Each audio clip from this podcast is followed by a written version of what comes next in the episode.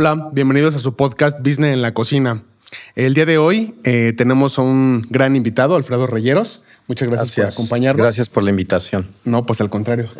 se nos hizo después de sí, después algunas cosas. Algunos este, eventos ahí este, de confusión de y de comunicación. Sí, totalmente. Eh, antes de empezar, eh, por favor síganos en redes sociales, eh, síganos en YouTube, escúchenos también en Spotify y bueno, nos pueden encontrar también en Instagram, en Facebook este, y bueno, todos los, todos los medios habidos y por haber. Chef, eh, bueno, pues otra vez gracias por, por, este, por acompañarnos. Estábamos eh, revisando un poco de, la trayectoria, este, de lo que encontramos este, en internet. Y bueno, antes de empezar con la entrevista Precep, eh, me gustaría que nos platicaras quién es Alfredo Reyeros, cómo empezaste en este medio, por qué te gustó la gastronomía y, demás. Muchas gracias. Buenos días a todos. Pues esto empezó obviamente de manera natural porque en la familia la gente cocina muy bien. Entonces siempre la influencia de las abuelas, las tías, la mamá, eh, siempre fue de aromas, de sabores, de venir al mercado y, de todo ese tipo de cosas. Como te lo comenté, yo soy de aquí de Xochimilco. Bueno, soy del centro de Coyoacán, pero siempre viví en Xochimilco de mi vida ya este, más productiva. Entonces siempre estuve muy vinculado con la siembra, eh, con los productos, con las marchantas, con los días de mercado. Entonces ahí empezó un poco todo eso en cuestión de los productos frescos, en los productos locales, en los productos de temporada, en las tradiciones y todo ese tipo de influencia que pude haber tenido este, de familia y sobre todo de la región o el lugar de donde vivo. Así que ahí empezó todo, ahí fueron los comienzos de, explorar y de querer aprender cómo hacían desde un huevo revuelto hasta un buen asado. Entonces siempre fue esa influencia familiar, ahí es donde empezó todo. Y pues desde los 12, 13 años empecé a trabajar yo en la granja que teníamos aquí en, La Noria, en Xochimilco. Entonces siempre, siempre estuve involucrado en lo que fue lo que era ganado de eh, ganado y, cría de corral, mm, gallos de pelea y todo eso. Entonces, pues los criábamos, luego los sacrificábamos y luego los cocinábamos. Okay. Así que siempre estuve con eso y pues pues qué es lo que te puedo decir que fueron los comienzos de, lo que fue mi carrera en este medio que pues este año cumplo 22 años trabajando en el medio. Oh, ya una amplia trayectoria. Una amplia trayectoria en todos los niveles, desde llegar a, mm, apoyar lavando trastes, lavando baños, hasta ya ahora pues estar a cargo de una firma y apoyando a otras. o, de intercambio con otros este, pues, grupos, como ha sido el caso en los últimos años. Claro, qué interesante. Estaba viendo en, la trayectoria que eh, estuviste trabajando un tiempo en, Nueva York y, después eh, veniste aquí a México. Eh, en esta transición, eh, ¿por qué decides eh, dejar Nueva York y, mejor venir a México a desarrollar tu carrera? Fue mi primer trabajo en Nueva York y fue desde los 16 años y fue con una familia salvadoreña que tenía un restaurante este, mexicano porque el matrimonio de la señora era tejano, entonces fue comida Tex-Mex mis primeros inicios. Sí, es una zona bonita, es una zona que siempre tiene está a la vanguardia en productos y en técnicas y todo, pero resultó que tenía acá otra opción este, que me podía funcionar más en ese momento. Entonces, por eso, digamos, no continué viviendo de aquel lado. Pero, pues sí fueron mis comienzos y, y, me estoy muy orgulloso de haber comenzado con desde abajo y en cocina mexicana tejana. Sí, claro, totalmente. Y siempre has tenido ese, gusto entonces por la formación de, productos naturales y de estar en contacto con el productor y demás. Eh, estaba leyendo el otro día en un artículo que se está convirtiendo como en una tendencia de conocer de dónde vienen los productos y, realmente la raíz, ¿no? De dónde viene, de dónde viene este producto. Eh, ¿Crees que esa tendencia vaya a continuar en el futuro? Sí, va a continuar. Y uno de los mercados que tiene más arraigado eso es el de California. Y realmente ellos están este, dándole mucho seguimiento al origen de todas sus parcelas, siembras o las semillas que están desarrollando, sobre todo que sean limpias, sanas y sin algún tipo de añadidos que al, a futuro tengan algún tipo de repercusión mala. Entonces yo digo que va a seguir y, y va a seguir creciendo de manera en que las afectaciones por consumir algunas cosas este, con algo este, añadido este, sean más evidentes. Así que va a ser inevitable que la gente busque o busquemos los orígenes de nuestros productos de la manera más limpia y de la manera más natural. Claro. En, cuestiones de, carne, bueno, ya estando este, entrando en materia de tu, de tu experiencia actual, eh, cada vez más productores se preocupan justo por esa parte de, que el, consumo de los animales sea con productos naturales, que no tengan este, añadidos, este, y bueno, que, no tengan hormonas y demás. Eh, sin embargo, eh, en la industria de la carne, creo que hay, bueno, una mucha desinformación y otra tal vez no sabemos como tanto en, relación al producto. Eh, y a lo mejor justo ese, esfuerzo que se está haciendo en, eh, y, bueno, a lo mejor es pregunta, aunque lo está haciendo como afirmación, ese esfuerzo que está haciendo a través de los productores, ¿crees que realmente se perciba por el consumidor final? O sea, ¿crees que eh, realmente están apreciando el producto que se están comiendo ya en, en, mesa los clientes? Hay cierta gama que sí te permite apreciarlo. Eh, si lo vemos muy, muy de nosotros, en nuestra street food o nuestra comida de mercado, en nuestra comida habitual, no te vas a ver luego a dar cuenta de un, una, este, una tecnología detrás de la carne. Claro. Así que eh, sí se van a dar cuenta cuando va a ser un producto donde requiera marmoleo, donde requiera otro grosor de la carne, donde sea evidente este, todo lo que tú estás buscando y pagando. Si te das cuenta, aquí en México, em, en el súper ves como carne muy roja. es, muy evidente eso. No, no tiene un marmoleo, no tiene eso. Para eso tú te vas a ir a buscar otros lados donde vas a eh, pagar eh, un costo mucho más elevado para obtener esa experiencia en boca y de suavidad y de sabores. Porque pues todo el ganado es lo que come, ¿no? Y se refleja en sus, sus extremidades, sus músculos.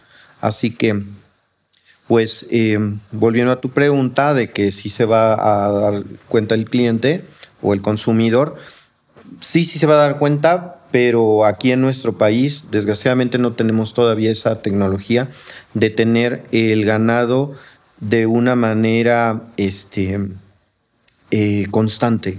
A veces compramos de productores mexicanos unas excelentes piezas en enero, pero en marzo nos traen algo completamente diferente. Entonces, sí tiene todavía que haber mucho empuje en cuanto a tecnología y tener ese seguimiento de los productores a que la carne siempre sea de la misma calidad. Cuesta mucho, porque la tecnología que requiere el alimento, el, desde las mismas cruzas hasta la selección de ganado y su eh, temporada de engorda y todo eso requiere mucho tiempo, mucho dinero y mucha tecnología detrás. Entonces hay que esperar a que las ganaderías mexicanas eh, pues empiecen a, tener esa continuidad en su producto.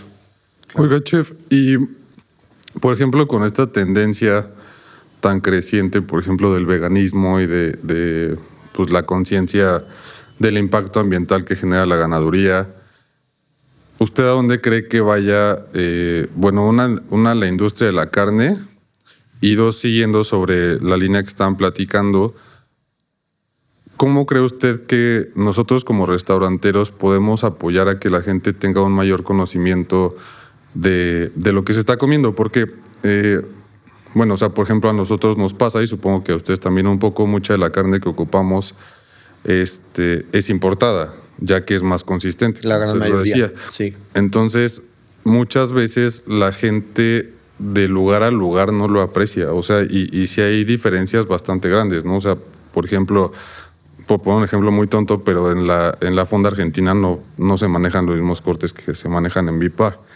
Y muchas veces, no digo que todos, pero muchas veces la gente no aprecia esos, eh, eh, o no, no, bueno, no se da cuenta de, de, de esas diferencias y muchas veces, por ejemplo, hay queja en, tema de costos, ¿no? y, no lo saben. Entonces, ¿cómo cree usted que podríamos ayudar a que la gente esté más capacitada para que sepa pues, qué es lo que se le está llevando a la mesa? Claro. Bueno, comenzando con lo que me decías del veganismo, sí va a continuar, obviamente, porque eso es una necesidad para muchos organismos, para mucha gente y lo disfrutan. Y siempre va a haber un mercado este, que se esté perfeccionando y dando mejores sabores para las personas que les gusta este tipo de cosas, pero inevitablemente el mundo es carnívoro, entonces siempre lo va a haber. Eh, con respecto a las calidades que me dices de lugares a lugares, eh, sí, en esta firma que me estás diciendo usan cierta calidad de carne, vende muy bien, pero el asado argentino es humo, es carbón, es, la carne más arrebatada, es que vaya este, chillando a la mesa en alguna placa caliente y todo eso. Está bien, el, concepto así lo es, esto, así se disfruta, a mí me puede gustar también mucho y lo puedo disfrutar, así una carne que vaya este, brincando en tu mesa, ¿no? Y que deja así una estela de humo en el, en el camino. Pero si quieres este, algo más jugoso, algo donde puedas este, apreciar otros sabores, pues sí requieres un tipo de cocción muy diferente y así puedas este, disfrutar tanto el arrebatado de una carne en ciertos conceptos o la jugosidad y la cocción lenta y otro tipo de presentaciones como lo es en conceptos como, como beef bar, ¿no? Que a veces este, nos dicen que la carne va fría. No, no es que vaya fría, lo que pasa es que el concepto no es que la carne vaya chillando ni en una este, brasa ni en una placa caliente. Entonces la gente este, dice que va fría. Pero digo, al cliente vamos a tratar de consentirlo y le damos los mismos platos que usamos en Beef Bar, que son estos stops. Este, pero lo damos más caliente y así puede estar satisfecho. Em, creo que eso Pero, lo que me decías. Eh, ¿Cómo, cómo afronta, por ejemplo, usted el reto de, por ejemplo, esto que dice que, que, a veces los clientes dicen que va, va frío? Mm. Eh, a lo mejor lo que dice usted es que las técnicas de cocción y, los métodos son diferentes. Eh, ¿cómo, ¿Cómo afrontan esa parte de final de que el cliente no se vaya satisfecho mm. y que tal vez más que se vaya satisfecho, que también se puede ir con cierto conocimiento de, a lo mejor de los métodos de cocción o de la calidad. ¿Cómo, ¿Cómo afrontan eso, por ejemplo? Nosotros tratamos de explicarlo, de que el concepto es así, de que lo, lo pruebas. Si, si ya se sale de las manos, pues lo, invitamos a la cocina, que vea los hornos, que vea este, los platos donde va su, su carne que no necesariamente tiene que ir brincando de aceite. Y si el público es como, como que tenga ganas de llevarse esa experiencia, lo va a ir aprendiendo. Claro. Somos una sociedad donde nos gustan las carnes asadas llenas de humo y, está bien. Entonces, somos opciones de que va desarrollando el mismo mercado gastronómico, tener todo ese tipo de opciones de presentaciones y de cocciones. Entonces, cierto público si lo aprecia, lo aprende y lo transmite. Y cierto público obviamente está negado a, tener eso. Ellos quieren la experiencia de humo, de aceite, de, ruido y de la carne muy cocida, como en ciertas regiones del, país, ¿no? Como en el norte, que les gusta en general siempre muy bien cocido. Ok, totalmente. Eh, bueno, regresando un poquito al, tema de la experiencia, eh, parte, parte de, pues del crecimiento que, tuviste en la industria fue a través también de los cruceros. Eh, ¿cómo, es la experiencia de, un crucero versus eh, pues ya un, restaurante de, una cadena tan importante, no? Sí. Mira, fueron, fueron los comienzos, de eso ya tiene 20 años. Sí, claro, tiene del 2000 del 99 al 2001. Fueron tres años muy buenos. Pero los tomé yo cuando iba yo saliendo de la, de la universidad. Entonces realmente yo hacía todo en una licuadora del tamaño de este vaso. Ahí hacía mi salsa. Y llego a los cruceros y pues realmente eran una marmita de no sé cuántos, 200 kilos, perdón, litros o más. Entonces fue, fue un shock el, el ir a esas cocinas tan grandes con 200 eh, compañeros eh, con una cocina versus una cocina de cinco packs o, diez este, compañeros, perdón, que pues que todos convivíamos de manera más cercana. Acá era un mundo, una, una maquila de productos este, monstruosa, que es lo que ahora este, está funcionando ahora muy bien. De hecho, los barcos ahora son mucho más grandes. Antes pues eran de 2.000, 3.000 packs, ahora ya hay unos mucho más grandes de ciertas navieras. Así que fueron mis comienzos, ahí es donde se te hace el carácter, donde haces mucha improvisación, que la sigo yo teniendo hasta el día de hoy. Cuando me falta algo, este, nunca lo voy a olvidar que un día me mandaron por una coladera, un, jefe, no un filipino, porque la gran mayoría de la población laboral de los cruceros es filipina, ahora y siempre. Entonces me mandó por una coladera, fui al almacén, no había una sola coladera, porque pues, si había 50, habían agarrado las 50. Entonces llego y le digo, es que no hay coladeras. Y me dijo, ¿cómo que no hay coladera? Me dijo, ven. Y me sacó como otras 10 opciones. Obviamente me las fue aventando al piso, porque nada es cortés. Ahí sí, la generación de cristal este, se rompe desde que pisa el barco. Ahí te avientan las cosas. Pero yo les agradezco que me hayan aventado las cosas al día de hoy, porque me sacaron cinco opciones de cosas, de trastes, de superficies, de charolas que tenían algún tipo de orificio que drenaba y a mí me servían de coladera, pero yo nada más quería la coladera que en la escuela me habían dado. Entonces todavía no desarrollaba todo ese tipo de, de este de creatividad. De creatividad, como de improvisación, como te lo dije hace un momento, para este, poder hacer el trabajo y no cerrarme a una sola opción. Y eso es algo que te, un solo ejemplo que les cuento, pero puede haber otros 100 de cosas para poder lograr un producto final improvisando. Y eso es lo que me dejó los barcos. Improvisar, limpieza, orden y sobre todo mucho carácter para este, a veces este, tratar con pues inclemencias de la convivencia este, humana, ¿no? Porque pues no, no somos fáciles los, los cocineros también ahora ni nunca. Sí, bueno, se, escucha mucho, ¿no? del carácter de los chefs que siempre es como muy explosivo y... Pero tiene que ver más con, el momento de, o sea, la presión y... Exacto. Si el cocinero, el chef encargado, desde que te dice, hola, ya te está gritoneando, pues sí tiene problemas. Si te estoy gritando yo o te están gritando en pleno servicio donde hay que agilizar, improvisar, eh, este sacar un, plato y hay que ver las armas y, tus habilidades para lograrlo, está bien el grito y es parte de... La cocina también son gritos. Entonces, si te gusta, pues tienes que aguantar el grito cuando es justo. Claro. ¿No? Sí, claro. Y bueno, y al final del día es parte de la formación, ¿no? O sea... Es parte. Eh, digo, si no, si no, si no empieza uno desde abajo y a lo mejor echando a perder, digo, no tanto, pero, pero, pero bueno, es, es, la manera en la que uno puede conseguir eh, cosas más grandes en su carrera, ¿no? Eh, bueno, después eh, estuviste en una, en una en un restaurante este, francés, en Le Cirque. Estuve en Le Cirque, y claro. Este, y después pasas ya a, a, Viv Bar. esa, esa mm, esa transición cómo fue. Eh, ya tenías una experiencia, ya tenías como, como ciertas herramientas eh, y bueno, ¿cómo, cómo, este, ¿cómo vas creciendo en tu, en tu, en tu carrera? En Beef, en, perdón, en Lesir, que es la misma cocina de Beef Bar. Ok. Así que yo entré ahí en el 2002. Eh, fue la apertura más grande en ese momento, no nada más en México, en Latinoamérica tenía la cocina más grande la más equipada y con todo lo último que había en el mercado y en tendencia, en pastelería y en comida salada. Esa es la cocina de Beef digo, se ha transformado por el, por el concepto, claro.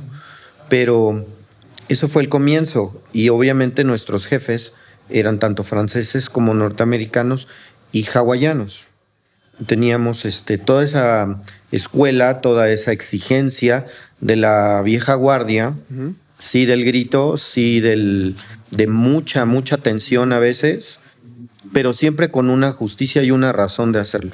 No nada más era hacerlo por gritar por gritar, regañar por regañar, corregir por corregir, que los cuadros fueran perfectamente alineados de un tipo de pico de gallo. Por algo te lo estaban pidiendo. Entonces, si tú te acostumbras a ese tipo de cosas, pues vas acostumbrándote a una calidad siempre. Así que ese fue el comienzo en cuestión de restaurante francés, en levantar claras, en hacer salsas, en cocción de carne, en espejos, en sobre todo en texturas de, de todo, desde algo fresco o algo ya cocinado, texturas. Las texturas en boca es lo que te llevan una buena experiencia. Mm. Así que el equilibrio ahí, se, ahí comenzó. Y el paso a Beef Bar, pues obviamente después de cuatro años en Le Cirque, pues pasé a un concepto sueco que se desarrolló ahí en, muy cerca en Polanco. Y yo creo que no ha vuelto un restaurante sueco aquí a la ciudad o tal vez al país, no lo sé. Porque realmente les costaba un poco los sabores. Y sí, muy, mucho salmón, muy salados, este, pescados, arenque, venado, caviares, cremas, cosas tal vez muy este, simples, pero que tenían ya un sabor añadido en el proceso de cada cosa. Entonces eran pocos elementos y en conjunto tenías una gran experiencia en boca. Pero no funcionó ese concepto porque realmente no es de, ay, vamos a comer al restaurante sueco. Pues, ¿qué, qué, vamos a comer? ¿no? Hoy mismo lo dices tú. Pues, ¿qué vamos a comer? ¿Qué hay en Suecia? ¿no? O en zona escandinava. Entonces, para eso comenzó ese, ese concepto. Ahí estuve dos años y pues les puedo decir que al principio sí costó mucho trabajo, después eh, la misma gente de la embajada o comunidad escandinava iba y nos decía, está igual, de verdad felicidades, les gustaba, pero no para el público mexicano, fue muy fácil, tanto salmón, tanto arenque, tanto venado, eh, esos sabores fuertes. Pero bueno, ahí se estuvo, se se aprendió mucho. El chef de, que nos dio la capacitación, a mí que estuve ahí encargado, pues era el chef de la Embajada de Suecia, una persona sueca que ya llevaba tiempo aquí, que tenía todo el conocimiento, de los productos y la idiosincrasia mexicana para poder lograr un concepto y fue el que nos capacitó, me capacitó y este y creo que le aprendimos todos muy bueno, pero el público no, no estaba preparado. Como dicen, no estás preparado para esta conversación. Tal vez el público sigue estando sin estar preparado para ciertos sabores y no son tan populares. Pueden ser complemento de alguna carta, pero tal vez no por ahora para tener un concepto grande con, arrastre y buena venta. Claro. Posteriormente de ahí, este, abrió aquí en el Pedregal el restaurante Sud 77. Lo vi, fui a tocar la puerta, literal, yo no conocía a nadie todavía. Y este, me dijeron, no tienes, estás muy calificado y no tienes, este, no tenemos ahorita un puesto para, para ti. Y yo, bueno, no pasa nada. Estaba yo, había dejado el concepto escandinavo, estaba dándome mi, mi tiempo de, de ya de mucho tiempo trabajando seguido. Y a la semana les volví a llamar y les dije, pues sabes qué, sí me interesa lo, que me estás ofreciendo, que no es lo que yo estoy buscando, porque yo ya venía de, de una partida, ya venía de chef encargado y todo eso. Entonces les dije, yo quiero entrar, aparte me quedaba muy cerca. Y, este, y entré a producción y a compras. Y eso me ayudó bastante porque yo no había tenido el acercamiento de compras tan, tan cerca, ¿no? O sea, sí veía que llegaban las cosas, pero yo no las seleccionaba. Y aquí en el sur comencé a recibir y a ver las calidades de todo. Ahí me ayudó muchísimo. Entonces, lejos de que este, yo había perdido como un nivel, digamos, de, toma de decisiones o, en cuestión este, eh, organigrami, perdón, en el organigrama estar un poco abajo de otros, pues este, no, no me importó, me, me ayudó bastante cómo llegaban las cosas vivas, cómo llegaban, cómo olían, cómo se tocaban. Yo y luego ya llegaban ciertos pescados de, algunos productores que los traen de Baja California, de Oaxaca y así. Y yo ya solamente tocando ya sabías que estaba de guardado de un día, que si los ojos cristalinos, sí está bien lo de los ojos, pero a veces los ojos duran bonitos dos, tres días. Y acá es la piel, ver cómo estaba por dentro, ver este, todo ese tipo de aromas. Y ahí es donde empecé a desarrollar mucho la selección de, de productos frescos, tanto del mar como de tierra y del, de, la, de vegetales. Así que ahí empecé, estuve dos años en producción y en este y en compras. Y ya posteriormente que hubo movimientos, pues el chef Edgar Núñez me dio la confianza de estar de jefe de cocina y, este, y ahí estuve seis años. de jefe de cocina, dos de producción y seis de jefe de cocina. Que para un restaurante como Sud, que siempre ha estado ganando lugares en, eh, en publicidad, en, en, calidades, en reconocimientos, tanto de, de, su chef como del lugar en sí, este, pues fue muy interesante y muy, muy, este, me alimentó mucho en cuestión de lo que ahora hago, ¿no? Claro. Así que esa fue la transición. Nunca fue fácil, como te dije. Siempre he empezado de abajo, sin recomendados, sin padrinos, sin cosas de todo ese tipo que se usan en esto y en todo. Este, y así llegué. Siempre he llegado yo a pedir el trabajo, no de que así. Luego, el contacto que yo tenía con, con donde ahora estoy, con los de Beef Bar, porque ya habíamos trabajado antes, entonces siempre hubo una amistad. Entonces ellos me invitaron a participar, ahí sí no fui a tocar la puerta, pero sí, este, sí me invitaron y aquí ya llevamos cinco años en un concepto de carnes, primordialmente, aunque vendemos muchas otras cosas. Claro. Y hacemos este catering y todo, pero... Eh, los procesos me llevaron a llevar esta etapa de mi vida con mucho más seguridad y sobre todo la disfruto más. Porque empecé desde abajo y empecé eh, conociendo y, y teniendo error también para poder lograr lo que ahora se, se tiene, ¿no? Estos resultados. Qué padre. ¿Cómo, ¿Cómo, es trabajar en una cadena tan grande e internacional? Porque vaya, me imagino que deben de tener muchos procesos que vienen de, de, otros países o, cosas que van implementando a lo mejor entre países. Eh, sin embargo, tienen también la libertad de proponer cosas. Estaba leyendo que hay una salsa que, que, desarrollaste que se... Que se eh, los, los, purés. Exactamente. Eh, ¿Cómo es trabajar en estas, en estas cadenas? Tenemos lineamientos que se tienen que cumplir, ¿no? Como una cadena como es Beef Bar, que está creciendo mucho en Europa sobre todo.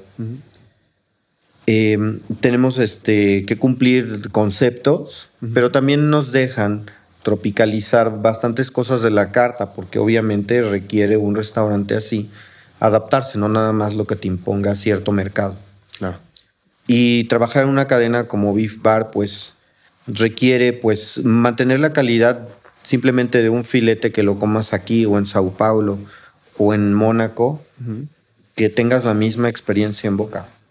Entonces, sí requiere que estar monitoreando muy bien tus, tus, este, tus procesos de cocción y pues dándole a tu equipo pues todas las armas posibles, porque a veces no tenemos todas, pero sí todas las posibles para que eso, cada vez que hay una visita del corporativo, tengamos una buena calificación o un buen comentario de que las cosas se están haciendo bien.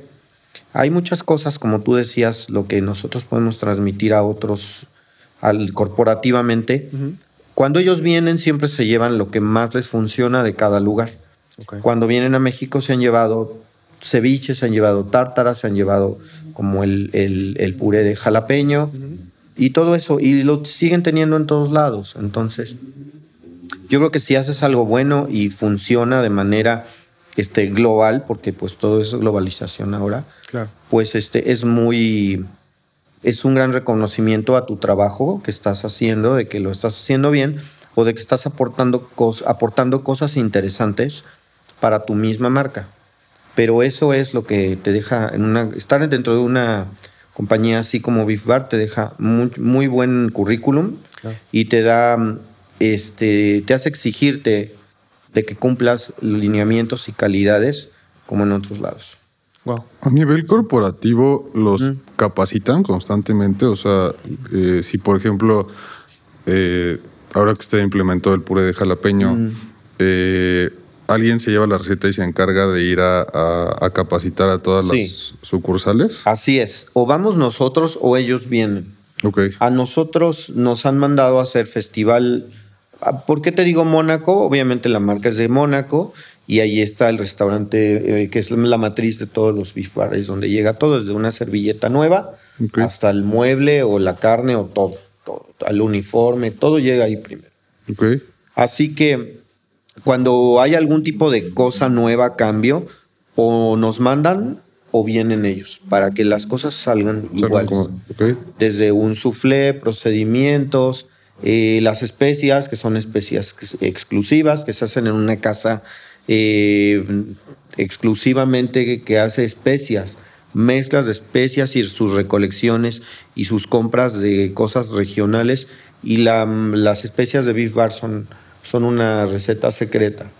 Entonces, eh, pues volviendo a tu pregunta, sí, se requiere de capacitación, tanto allá como ellos acá, para que haya la misma este, comunicación en sabor y en procesos. Sí, es estandarización, ¿no? Sí. Ok. Exactamente. Oye, tú, por ejemplo, para elegir a tu equipo, ¿tienes eh, aquí en México completa libertad? Tenemos totalmente libertad. El estar dentro de un hotel te hace tener otros ritmos que si estuviéramos como aquí que estamos en la calle, estamos a la vista. El estar dentro de un hotel hace que te rijas con las ocupaciones de los hoteles. Así que meter a la gente de la calle a un hotel tan grande como es Camino Real requiere otra, este, otras estrategias. Así que cuando yo contrato a los chicos, de los cuales tengo total libertad de seleccionar, les digo que tenemos un ritmo muy distinto tal vez a lugares donde han estado previamente donde es la hora de la comida y ya está la gente tal vez allá afuera. Qué bueno, ojalá y así fuera para todos. Pero hay conceptos donde hay que esperar eh, movimientos internos, flujos de, eventos, de congresos o de, eh, o de huéspedes, ¿no? Claro. Así que eso es lo que yo les transmito desde el principio, de que los ritmos en, su, en mi firma actual son muy especiales. A veces corres, a veces no corres, pero mientras puedes estar haciendo otras cosas, ¿no? Como limpiando, como de perfeccionando, viendo si hay dudas y todo ese tipo de cosas. Ok. Y, o sea, eh, ¿cómo, ¿cómo manejaron justo el tema de la pandemia estando dentro de un hotel? Porque si por sí para la industria fue complicado, este, ¿cómo lograron...? Dentro de este hotel en específico fue un poco más fácil porque eh, la firma tiene otras propiedades. Así que sí hubo muchas bajas, desgraciadamente, y fue de manera inevitable, porque no había cómo sostenerlo. Claro. Pero nos mandaron de apoyo a otros hoteles donde sí se estaba vendiendo. Por ejemplo, en la playa. En la playa, en Acapulco, en Oaxaca, en todos estos lugares, eh, cuando se empezó a abrir un poco el movimiento, que podías estar al 40, 50%, este, obviamente con, con esta ventaja de estar en lugares abiertos, este, nos mandaron de apoyo. Yo particularmente estuve en el Quinta Real de Acapulco durante la pandemia, porque allá sí teníamos la venta un poco mejor. Entonces, este, así se pudo sortear un poco la pandemia pero realmente el Beef Bar cerró en junio y volvimos a abrir el 7 de septiembre. Entonces todos esos meses estuvo cerrado. Sí hubo algún tipo de intento de delivery y de cosas eh, para fechas como 10 de mayo, Día del Padre y todo eso. Pero un concepto como beef, donde la carne tiene que llegar en cierta temperatura y calidad, fue muy complicado. Se hicieron menús eh, extraordinarios para esa fecha, pero realmente no, no somos un, restaurante de delivery. Es complicado que tú pidas tu comida a un hotel, aunque todo estaba cerrado. Realmente tú quieres como otros conceptos, otras marcas que te lleguen, porque son más amables en el trayecto. Son comida más amable a un topper, a un, a un contenedor, todo eso, y puede llegarte bien. Pero como yo te doy un tiradito de hamashi, o ciertas ensaladas. ¿no? Ya por el tiempo que pasó. Ciertas ensaladas y todo ese tipo de cosas. Como te dije, se creó un menú como para que fuera más amable a los trayectos. Pero aún así no es de que tú pidas tu comida a un hotel. Claro. No, no, no todos. sí, no, es complicado. Pero así se sorteó.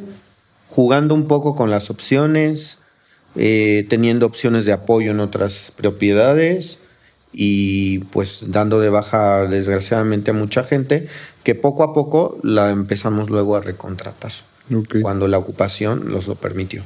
¿Y ahorita ya se ha normalizado un poco más? Pues estamos ya entrando a una temporada donde ya se puede usar el aforo completo, con prioridad a las terrazas, pero todavía no estamos completos en el, en el cuestión organigrama de- o en el equipo completo de personal, porque pues sigue habiendo poca En afluencia. Ajá, Digo, hay lugares donde parece que no hubo pandemia nunca, ¿no? Sí, claro. Ciertos conceptos, ciertas marcas, ciertos tipos de comida, pero en otros cuesta más trabajo volver a estar al 100%. Una, porque el público sí está gastado, está justo, está lastimado en sus finanzas. Entonces, no, no todos pueden ir a, este, a ciertos lugares donde todo te cuesta un poco más.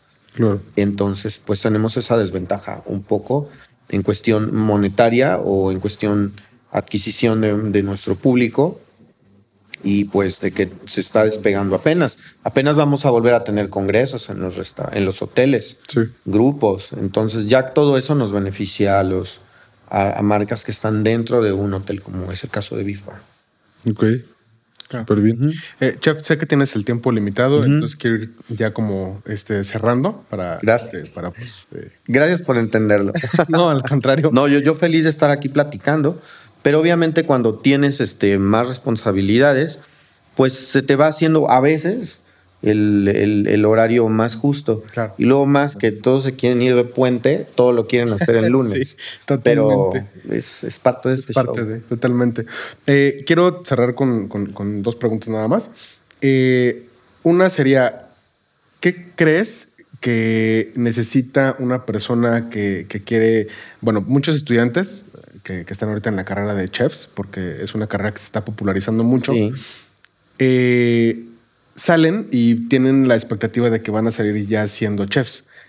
Eh, en este aspecto, ¿tú qué, tú qué recomendarías a, a alguien que está estudiando o que quiere ent- entrar a estudiar la carrera de chef y que quiere, que quiere ser chef realmente este, de, de- de- de un restaurante que necesitaría? Y complemento esa, de esa pregunta, ¿qué necesitarían para trabajar contigo, por ejemplo? Bueno, antes que nada, sí está muy popular desde hace ya, yo creo que como 10 años. Se ha detonado esto y han llegado muchas este, marcas de escuelas y todo esto, universidades han desarrollado su facultad en, en esto. Pero ¿qué necesitan? Yo digo que lo mejor es estudiar y trabajar, definitivamente. Porque como les puse el ejemplo hace un rato, yo hacía todo en una licuadora y empecé a trabajar, necesitaba usar un turbo del tamaño de una perforadora de piso para licuar en una marmita de no sé cuántos litros, del tamaño de un jacuzzi. Siempre es bueno trabajar y estudiar. Igual pues, igual puedes trabajar en la mañana y luego ya tomar tus clases en la noche. Yo, yo es lo que yo hacía. Trabajaba aquí muy cerca, aquí en Villacuapa, en un restaurante que ya no existe. Este, a las seis en desayunos. Y a las tres, no sé cómo le hacía, me iba a la universidad. Porque salía de aquí a las dos y a, de- a las tres yo ya estaba en, estaba yo en la Náhuac del Sur. Entonces, en micro, porque no, nunca me dieron coche, mi, llegaba, no sé, porque ahora creo que no se podría en una hora llegar a la Náhuac del Sur Sí, eh, bueno, con los tráficos. Pero yo trabajaba esa hora. Entonces yo creo que para los chicos ahora es, es muy importante eso.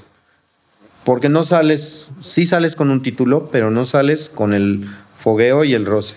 Claro. Sí, aunque te hagas mil tatuajes y te dejes toda la barba y te pongas este mandiles muy bonitos, no vas a cocinar bien. Entonces, este, sí necesitas empezar a roce- al roce del trabajo. Claro, totalmente. Acostumbrarte al lenguaje, porque también es otra cosa. Hay mucho, mucho juego de palabras y todo eso te sirve porque pues, te vuelvo a poner mi ejemplo. Trabajaba, estudiaba, pero en la, en la mañana escuchaba cómo le decían algunas herramientas y, y si no hubiera yo tenido eso, no les hubiera entendido en otro trabajo. Claro. Porque pues hay, un, hay unas palabras, hay un calor en la cocina, ¿no? Que se, Sí, que se usa para decirle a todas las cosas. Y eso yo lo decía en la universidad y todos así, ¿de, de qué hablas? Y yo, pues es que así es. Así es, claro. Así se dice y así se pide, aunque lo oigas feo o vulgar o, o corriente, pero así lo tienes que decir ya en, en un, en un, este, en un rush de cocina regular. Entonces, eso que le recomiendo, que estudien y trabajen. Si no se puede, porque a veces no se puede, pues este, que busquen las maneras como de hacer cosas para amigos, y donde ellos se vayan exigiendo. Y no, no todo es así de que ya salí, ya me la van a dar de tal rango. No, vas a tener que empezar desde abajo y no ganando mucho. Claro. Después ya te, te vas cotizando, pero por el momento tienes que empezar desde abajo. Y para trabajar conmigo, pues simplemente tener ganas de trabajar. Claro. Porque somos de una generación nosotros donde nos decían lava el desagüe, lo lavábamos, te gritaba el chef o, o te aventaban cosas. Sí está, está mal, porque está mal que luego te avienten cosas. Pero a veces también te, te abren los ojos. Claro. Entonces, a veces sí requieres un poco de, de fuerza en algunas palabras de todo eso. Pero ahora ya hay lo que son sindicatos y seguros este, que te ponen así, de que no les puedes hablar feo, no puedes exigirles que hagan algo que no es de su área. Y antes éramos de que limpiabas la cocina tú mismo. Sí. Ahora quieren que el, el compañero de limpieza te haga las cosas. No, aquí hay que tener una visión de que hay que ayudar siempre. Eso es lo que yo necesito. Alguien que deje un poco todo eso, de que, pues como ya lo dije, de generación de cristal, de que todo les molesta, todo les, les perjudica en algunas situaciones, no en todas, este, pero a veces hay que dar un poco más. Claro. Y eso te da mucho más, más este, cosas gratificantes, ¿no? Entonces, ¿qué hay que trabajar? ¿Para qué? ¿Cómo podemos trabajar en Beef Bar? Pues querer este, aprender desde cómo lavar bien el piso hasta cómo hacer la carne más suave y jugosa en los pasos correctos. Es eso, querer trabajar y no estarse preocupando por otros factores de que si te hablo bonito o feo. ¿no? Sí, totalmente. Y bueno, eh, si quieres, última pregunta para cerrar. Eh, ¿Cuáles crees que son tus, tus tres habilidades principales eh, como, como chef? Y una, una frase que te gustaría este, dejarnos para, para el programa.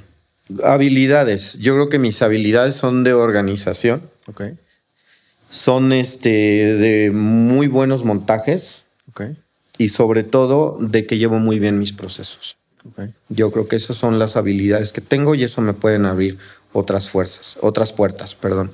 Y una frase, no se me viene una a la mente ahorita, pero yo creo que tomando en cuenta lo que te dije anteriormente, pues yo creo que es trabajen y estudien. Es lo más importante para esta carrera y no dejarse llevar este, por malas influencias de que les digan no te pueden pedir esto o eso. Claro. Creo que siempre hay que estudiar y trabajar y estar siempre este, alertas a las necesidades de cada lugar.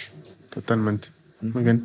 Eh, chef, ¿dónde te pueden seguir? Este, ¿Dónde pueden...? Me pueden seguir en Instagram en Afred, Afred Reyeros, con Y, Afred Reyeros, y es mi Instagram y es donde, pues, es donde publico cosas más al momento. Y eso, yo no soy de los que buscan miles de seguidores, pero sí de contenidos bonitos y que te pueden dejar algo. Claro, totalmente. Oye, chef, solo una última pregunta. ¿Cómo fue la experiencia de estar en Cubo? En Cubo fue muy padre porque eh, estás rodeado de naturaleza y porque haces recolección de lo que vamos a, a, este, a cocinar. Y pues el contacto con humo y todo eso puede ser, en mi caso, muy, muy interesante. Entonces mi experiencia fue muy buena. En ese momento lo llevaba el chef este, Diego, Diego Niño. Ahora no sé quién lo está llevando, pero yo creo que es un muy buen lugar para desarrollar experiencias. Súper bien. No, pues, muchísimas gracias, chef. No de qué, un placer y espero el canal vaya creciendo y Muchas gracias. felicidades. Muchas gracias. Sí, muchísimas gracias. Bueno, pues eh, vayan a comer a Beef Bar, sigan al, al chef Alfredo Rayeros y nos estamos viendo en el siguiente episodio. Ah, antes de irnos, eh, déjenos en los comentarios eh, si les está gustando el contenido, eh, si quieren ver algo más, si quieren que preguntemos algunas otras cosas a los chefs invitados. Y eh, pues bueno, ahora sí nos estamos viendo la siguiente semana.